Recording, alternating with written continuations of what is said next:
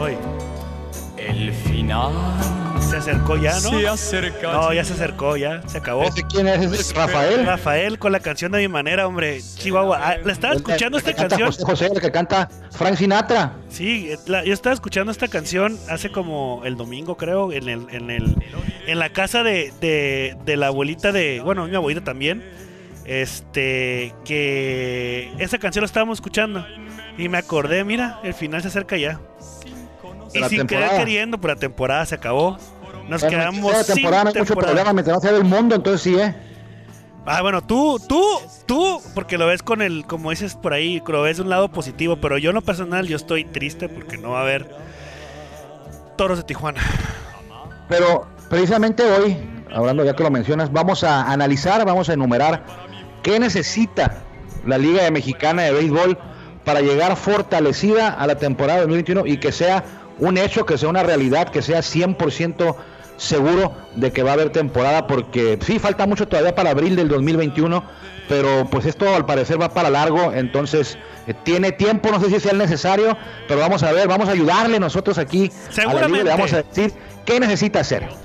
Bueno, antes, antes de que nos mandes a la introducción del Caifán, gracias por su por favor de su atención. Estamos a través de la 1550 AM y pues continuamos este programa que es para ustedes que se llama.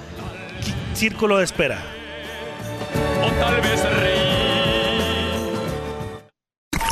Ya estamos en el círculo de espera. Acompáñanos a tomar turno y hablar de béisbol con un toque relajado. Aquí empieza Círculo de Espera. Ahora sí, Armando, ahora eh, estamos a jueves ya, ¿no? Por fin, ya. Jueves. Así es, jueves. 2 de julio. Usted no tiene la obligación de conocernos. Soy Armando Esquivel y mi compañero acompaño a Juan Vega. Ya por segunda semana consecutiva aquí por la legendaria 1550 y agradecemos a, a Cadena Baja California por el espacio para poder escucharnos más fuerte y llegar más lejos hasta ustedes en este programa que produce Toros Network y que hablamos no solo de toros, de todo el béisbol. Así que muchísimas gracias porque ustedes son los que lo hacen posible. A ver, antes de comenzar, en la mañana, en una plática que tuvimos el señor Armando Esquivel y, y su servidor, platicamos de quién era mejor, si Clayton Kershaw o Andy Pettit, ¿no? ¿Quién Sí. es Clayton Kershaw? Clayton Kershaw, pues Está que es un, difícil, es ¿eh? un lanzador, un lanzador de los de los Dyers que está activo y Andy Pettit, pues es un lanzador de mis superpoderosísimos y los megacampeones Yankees de Nueva York. Entonces, Está complicado. dijimos, ¿quién es mejor? ¿Clayton Kershaw o Andy Perry? Entonces, yo poniéndome a ver aquí las, las estadísticas de nuestra de un portal que se llama Baseball Reference, que ahí vienen todas las estadísticas de todos los peloteros de toda la vida, de todo el mundo. Podría hacerse. Sí, tiene razón. Ajá, entonces viene, me puse a revisar y fíjate, Armando, eh, tío, aunque me duela, eh, porque yo soy super mega Yankee fan. Sí. MVP, eh, Clayton Kershaw, MVP, triple corona, Sí. 3 Cy 8 juegos de estrella, 5 títulos de, er- eh, de, bueno, de era, ¿no? Que era Efectividad. eh, efectividad, un Golden Globe y uno eh, Major League eh, Player of the Years, TSN. TSN. Sí. Ok. Y Andy Pettit, 5 series mundiales, un este MVP de, de serie de campeonato de la liga este, americana, Americana. y tres veces All-Star. Entonces, a ver, Sí. Aquí, así por lo que ha conseguido uno que otro, es Clayton Kershaw para mí es mejor lanzador que Andy Perry. la mañana, ¿no? Sí, no, por eso, pero no había, no había revisado los números de Clayton Kershaw, ¿no? Sí, sí, pues yo, yo, sí, lo- yo sí los tengo, no los, no los reviso, pero los tengo, más o menos Más tengo o una percepción de cada uno. Ok, Y sí sé que Kershaw tiene mejores números y más logros individuales que Andy Lo- Pettit. no. Entiendo que, no sé si Andy Pettit está conforme porque Andy Pettit estuvo con los Yankees y ganó series mundiales y Clayton Kershaw no. Eso es. Pero eso, eso es Es aparte, ¿no? O sea, claro. Pero me, me extraña, y nos vamos a ir súper rápido con ese tema, que en el 2014, Clayton Kershaw con los Dyers tuvo una marca de 21 ganados, 3 perdidos, o sea, sí. 8.75 en su porcentaje de ganados y perdidos. O sea, Ese año estuvo, estuvo imbateable el amigo. ¿eh? Eh, fíjate, ese fue el del 2014, con 21-3. Sí. Y lo máximo que alcanzó Andy Pettit fue en el. Ay, ¿qué tiene? Bueno, 186 en el 2010, con 11-3. 11-3. Sí, yo- yo le- 166. los, dos, los dos son zurdos. Sí. Pero yo te dije de la mañana y te aferraste y te dije yo, no, pues Kershaw se lo lleva. Sí, pero no lo- había lo revisado los números. Yo, no había, yo tampoco revisé, pero digo, yo los tengo más o menos ya en la mente de tantos años de béisbol. Sí. Y otra cosa importante, nada, de esos dos nombres, de Andy Perry y Clayton Kershaw, nada más uno de ellos va a estar en el Salón de la Fama. Eh, que va a ser Eh, Andy no quieres que te diga por qué no va a estar el otro, ¿verdad? No, no, no, está bien. Bueno, ya, Bueno. se acabó el tema. Clayton Kershaw, por números, es mejor que Andy Perry. Ya, se acabó, ya, aunque me duela. Razón. ¿no? Ya, se acabó, no hay más. Bueno. Ok, va. Un día como hoy, porque nunca lo decimos, Pero- pero- vamos a darle su tiempo y vamos a acabar con un día como hoy. Armando, te conozco y te vas a ir paso y te vas a poner a platicar anécdotas como si fueras abuelito. Está bien, tenemos 20 minutos para el tema principal, Ay, apenas van mío, 5. Pero bueno, la supersección de un día como hoy. En el 2014, los toros de Tijuana cayeron seis carreras a dos ante los Olmecas de Tabasco, hombre, Chihuahua. Es la primera ocasión que los toros fueron a Tabasco, ¿eh? En Hace 2014, cuatro ¿eh? En 2014. hace seis eh, años. Seis años. Y la serie se empató en el Estadio Centenario 27 de febrero, o sea, 1 a 1. El Alomita ganó a, Mil, a Milcar Gaxiola y perdió, aclaro, Walter Silva. Por los tijuanenses, Russell Bryan pegó de tres hits y Eduardo Redondo un par de eh, imparables. En Olmecas jugó Olmo Rosario y el tijuanense Daniel Núñez, mi amigo. Para destacar, Amílcar Gaxiola fue el ganador por Olmecas. Un año antes había sido propiedad de petroleros. Los toros lo cambian, a Amílcar lo cambian cuando se vienen a Tijuana, a cambio de Eduardo Arredondo. Que Eduardo Arredondo había estado castigado, no jugaba con Olmecas, estaba castigado. Entonces ahí le levantaron el castigo al Mosco, pero le costó a toros enviar a Amílcar Gaxiola. Que Amílcar Gaxiola por esos años estuvo, fue un picherazo, se lesiona y se vino abajo, nunca fue lo que se esperaba. Entonces, pues ahí el- al final de cuentas el ganón fue toros. 2015. En el 2015 Toros los. Toros vencieron seis eh, carreras a cuatro a los Tigres de Quintana Roo en el Chevron y el crédito de la victoria fue para Jesús García con salvamento de Mario Mendoza Jr. y la derrota se la cargaron a Jesse Estrada, Luis Mauricio, el amigo del Hit Suárez y Emanuel El Peque Valdés sonaron cuadrangulares por el bando ganador que con la victoria evitó la barrida. Además, el Astroboy Oscar Robles y el Carlos El Chapis Valencia sumaron dos imparables cada uno y estos datos son proporcionados por el Paupe Esquivel. En esa, en esa, en esa- en esa- gracias. En esa estancia de Tigres aquí en Tijuana, esa fue la primera ocasión en la que Dustin Martin estuvo en el Chevron.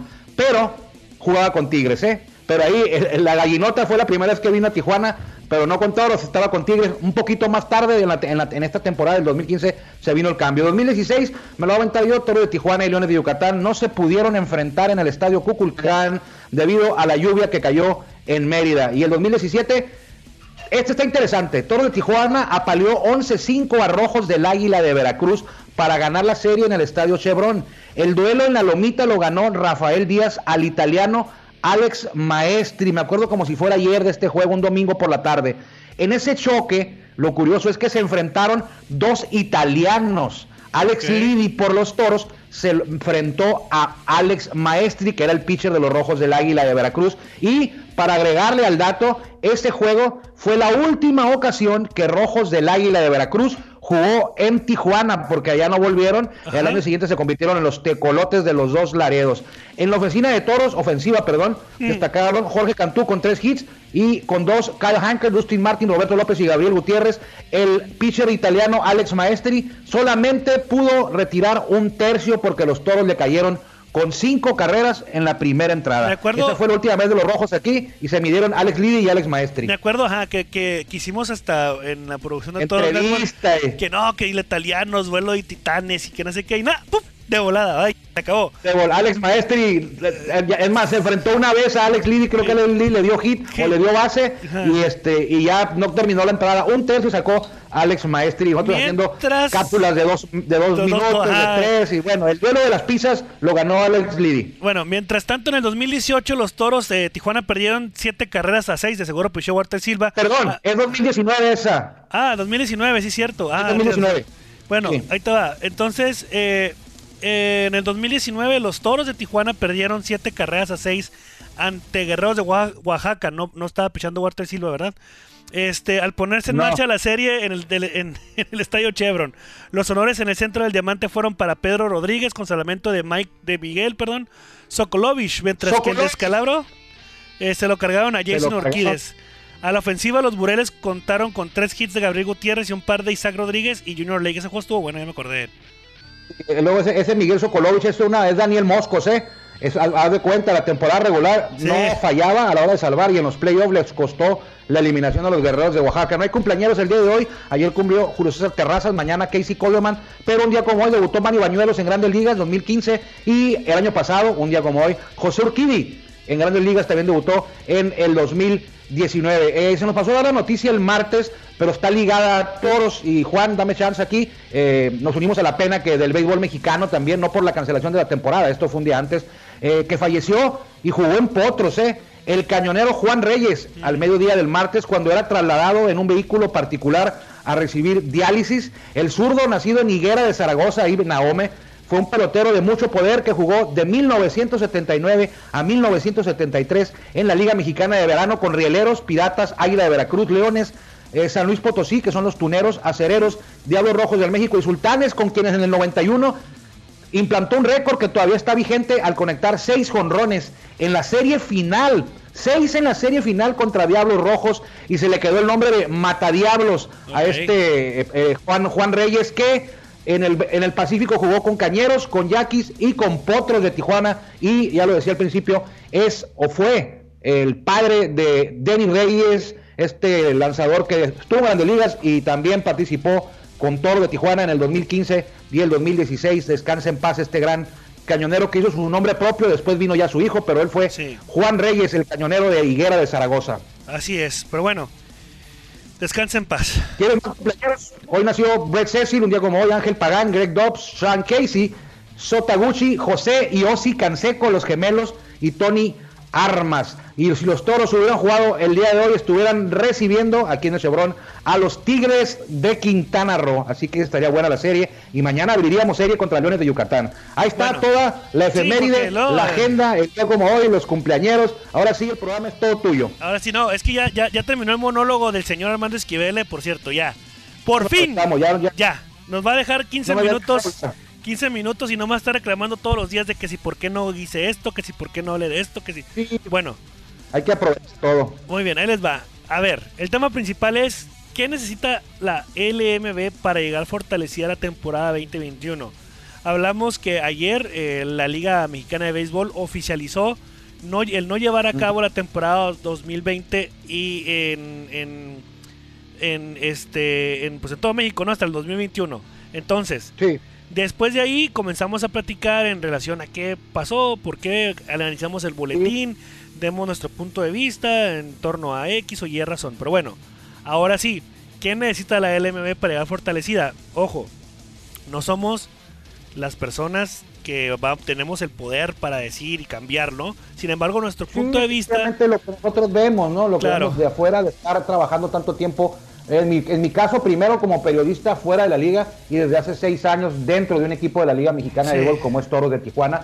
Eh, te diría que el primer punto que se me viene a la mente eh, desde ayer, decía, bueno, si, va, si estamos en un problema ahorita, no se puede llevar la temporada hasta el 2021 y bueno, esperemos que se lleve el 2021. ¿Qué podría la liga hacer para, en caso de que siguiera la misma situación, poder llevar a cabo la temporada? Vamos a decir, poder llevar la temporada sin gente, Sí. que estuviera lo mismo, el mismo escenario. No se puede jugar con gente. Llega el 2021 en abril, no se puede jugar con gente. ¿Qué tendría que hacer la liga desde ahorita, primero de julio, segundo de julio, a esos tiempos? Primero que nada, unión. Tiene que haber unión entre todos los presidentes de la liga. sí. Yo recuerdo el 2016, 2017, varias eh, discordias. Me acuerdo muy clarito el tema de los pochotoros. eh, un, un grupo de la liga de presidentes de un lado, otro grupo de otro lado. Hubo hasta versiones, no, a mí no me consta, pero hubo versiones de que algunos querían hacer una liga alterna. Hubo versiones eh, que no creo que sean ciertas, pero bueno, hubo esas versiones de que otros se querían salir de la liga y que hubiera una liga de ocho equipos. Entonces hay que dejar todo eso atrás. Eh, la liga está enferma. Bueno, no, no es que esté enferma, tiene ciertas dificultades. Hay que tratar de resolver esa área de oportunidad. Y primero que nada, deben trabajar todos los 16 equipos en total unión para tratar de que esto que no es, no es un hobby, no es un cotorreo, es un negocio, debe ser un negocio, pueda funcionar en el 2021. Ok, hay que recordar, ya lo habíamos platicado también en programas anteriores, que cómo, cómo, cómo surgió la liga, ¿no? La liga era Era una liga que no estaba profesionalizada, fue evolucionando.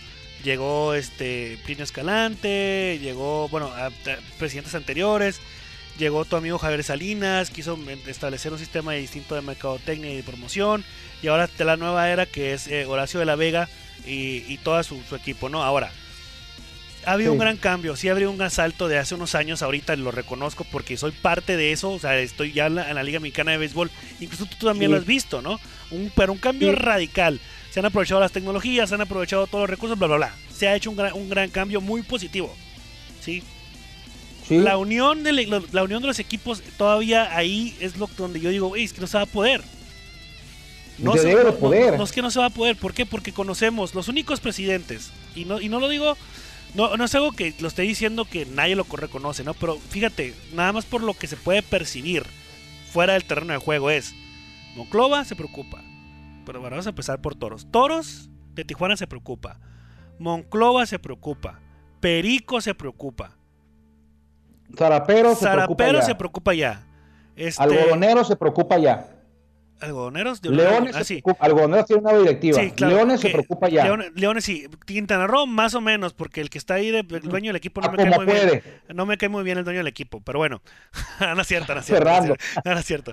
Este, hay varios equipos Guerrero que sí. También. Guerrero- generales también. Pero hay otros. También, nuevos dueños. Hay, dos, tres ahí que no, pues que nada más se la pasan navegando. cuatro, hay cuatro, cinco que no, pues, o sea, entonces, Na- a veces, bueno, no podemos estar muy profundo ahí, porque eso ya depende de los dueños. Los mismos propietarios de equipos, ellos saben qué franquicias los están deteniendo, pues, o sea, eh, vamos a, a progresar. Yo lo he visto hace unos, unos 10 años para acá, han llegado una nueva ola de, de- de- de- de directivos, una nueva ola de presidentes de equipos con otra visión renovadora, innovadora, en busca de profesionalizar el deporte. Sin embargo, todavía hay ahí, y ya lo hemos dicho, hay tres, cuatro dinosaurios, y yo no quiero decir nombres, Sí. pero son equipos, no me refiero a personajes, equipos que están frenando por, por, por su manera de trabajar, están frenando el, a lo mejor Sí, a lo mejor a toda la liga, ¿no? Pero, bueno, a lo mejor el profesional Fútbol sin fronteras con será necesario tener a 16 equipos no se podrá mejor en lugar de pensar en expansión en lugar de pensar en esas cosas eh, como le decía este Horacio de la Vega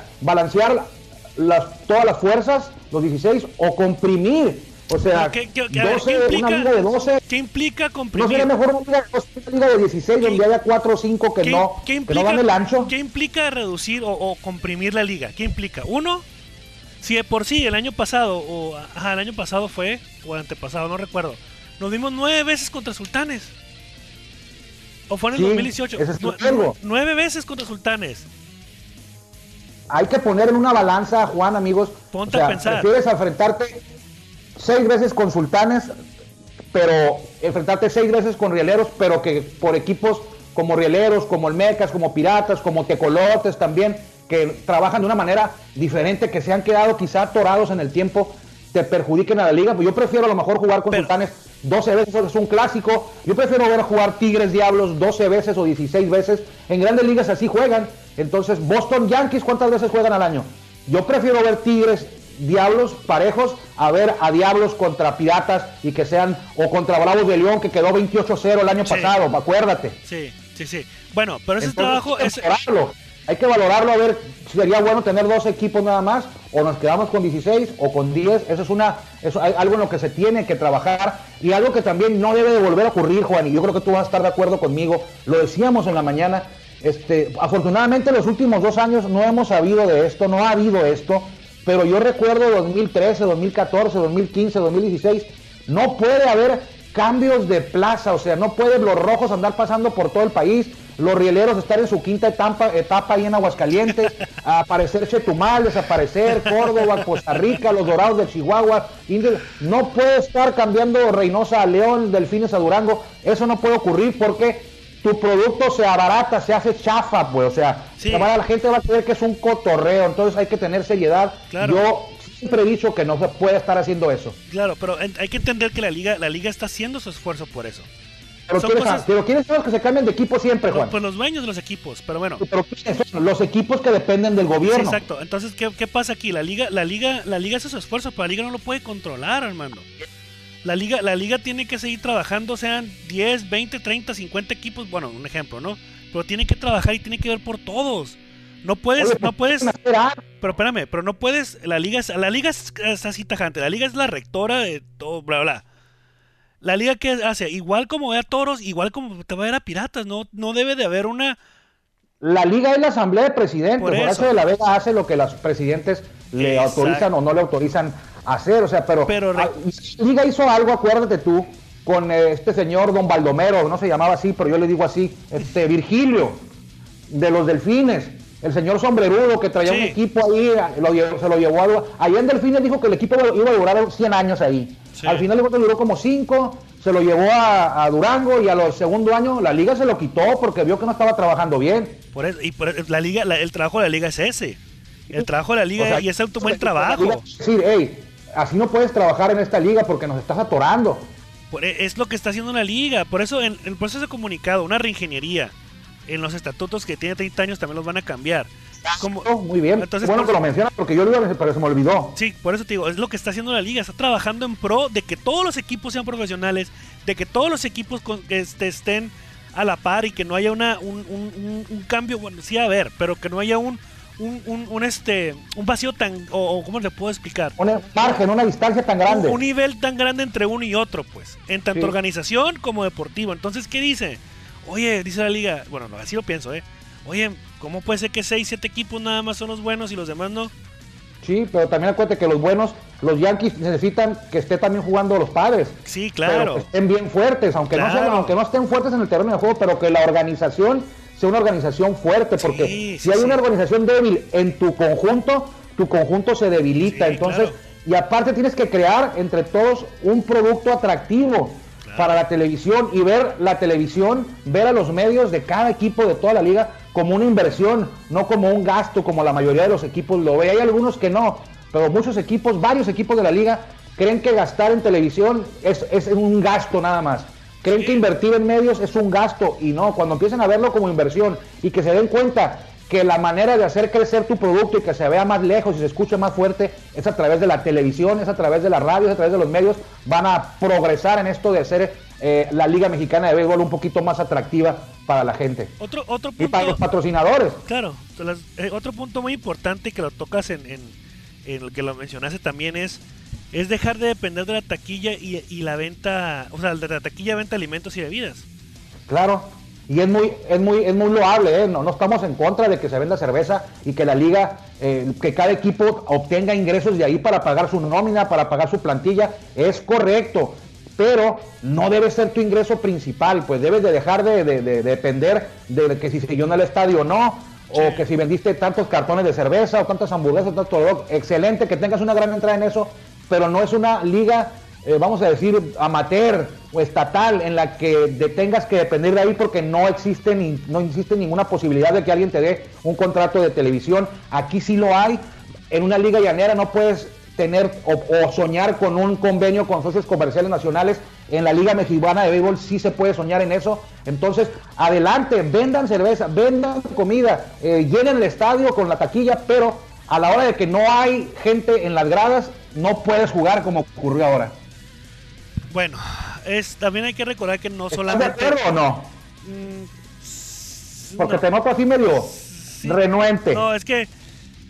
No, no te estoy diciendo que dependan, o sea, no te estoy diciendo que no puedan depender, pero si te, si te pones a pensar como una unidad de negocio, un modelo de negocio que es el, el béisbol y el espectáculo dentro de lo que, de lo que está alrededor del terreno de juego, es importante.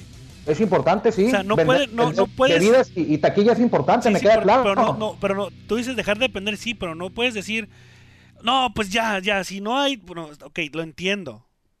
O sea, sí entiendo lo que tú me dices. Bueno, te voy a poner más claro. Que ese no sea tu ingreso principal. Eso es, eso es. O sea, puedes seguir vendiendo cerveza, Sí. vendiendo comida, eh, llenando el estadio, excelente, Es- qué bueno. Ojalá que todo estuviera así. Pero eso no puede ¿Qué ser lo tu que ingreso pasa? principal. ¿Qué es lo que pasa con, Mon- con Monclova hoy? Perdón, amigos de Monclova.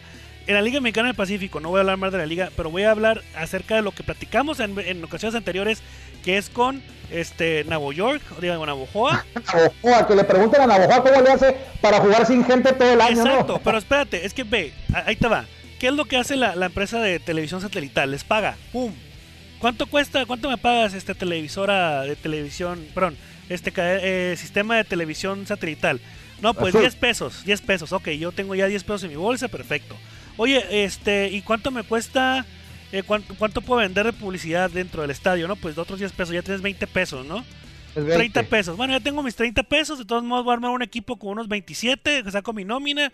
Ya hago tablas. Tengo mi punto de equilibrio. Sí, lo que venda ahí de, de, de- de- de- este, de- en la tienda de los, de los mayos, lo que venda en, en la publicidad de los periódicos, Exacto. lo que venda en la publicidad en los uniformes Exacto. y los 500 aficionados que vayan al día, pues con eso pago la nómina, tengo esto, pago esto y, y salgo, salgo bien. Por eso, pero ¿dónde está la utilidad? Y lo mencionaba, lo mencionaba no solamente, sino dos veces.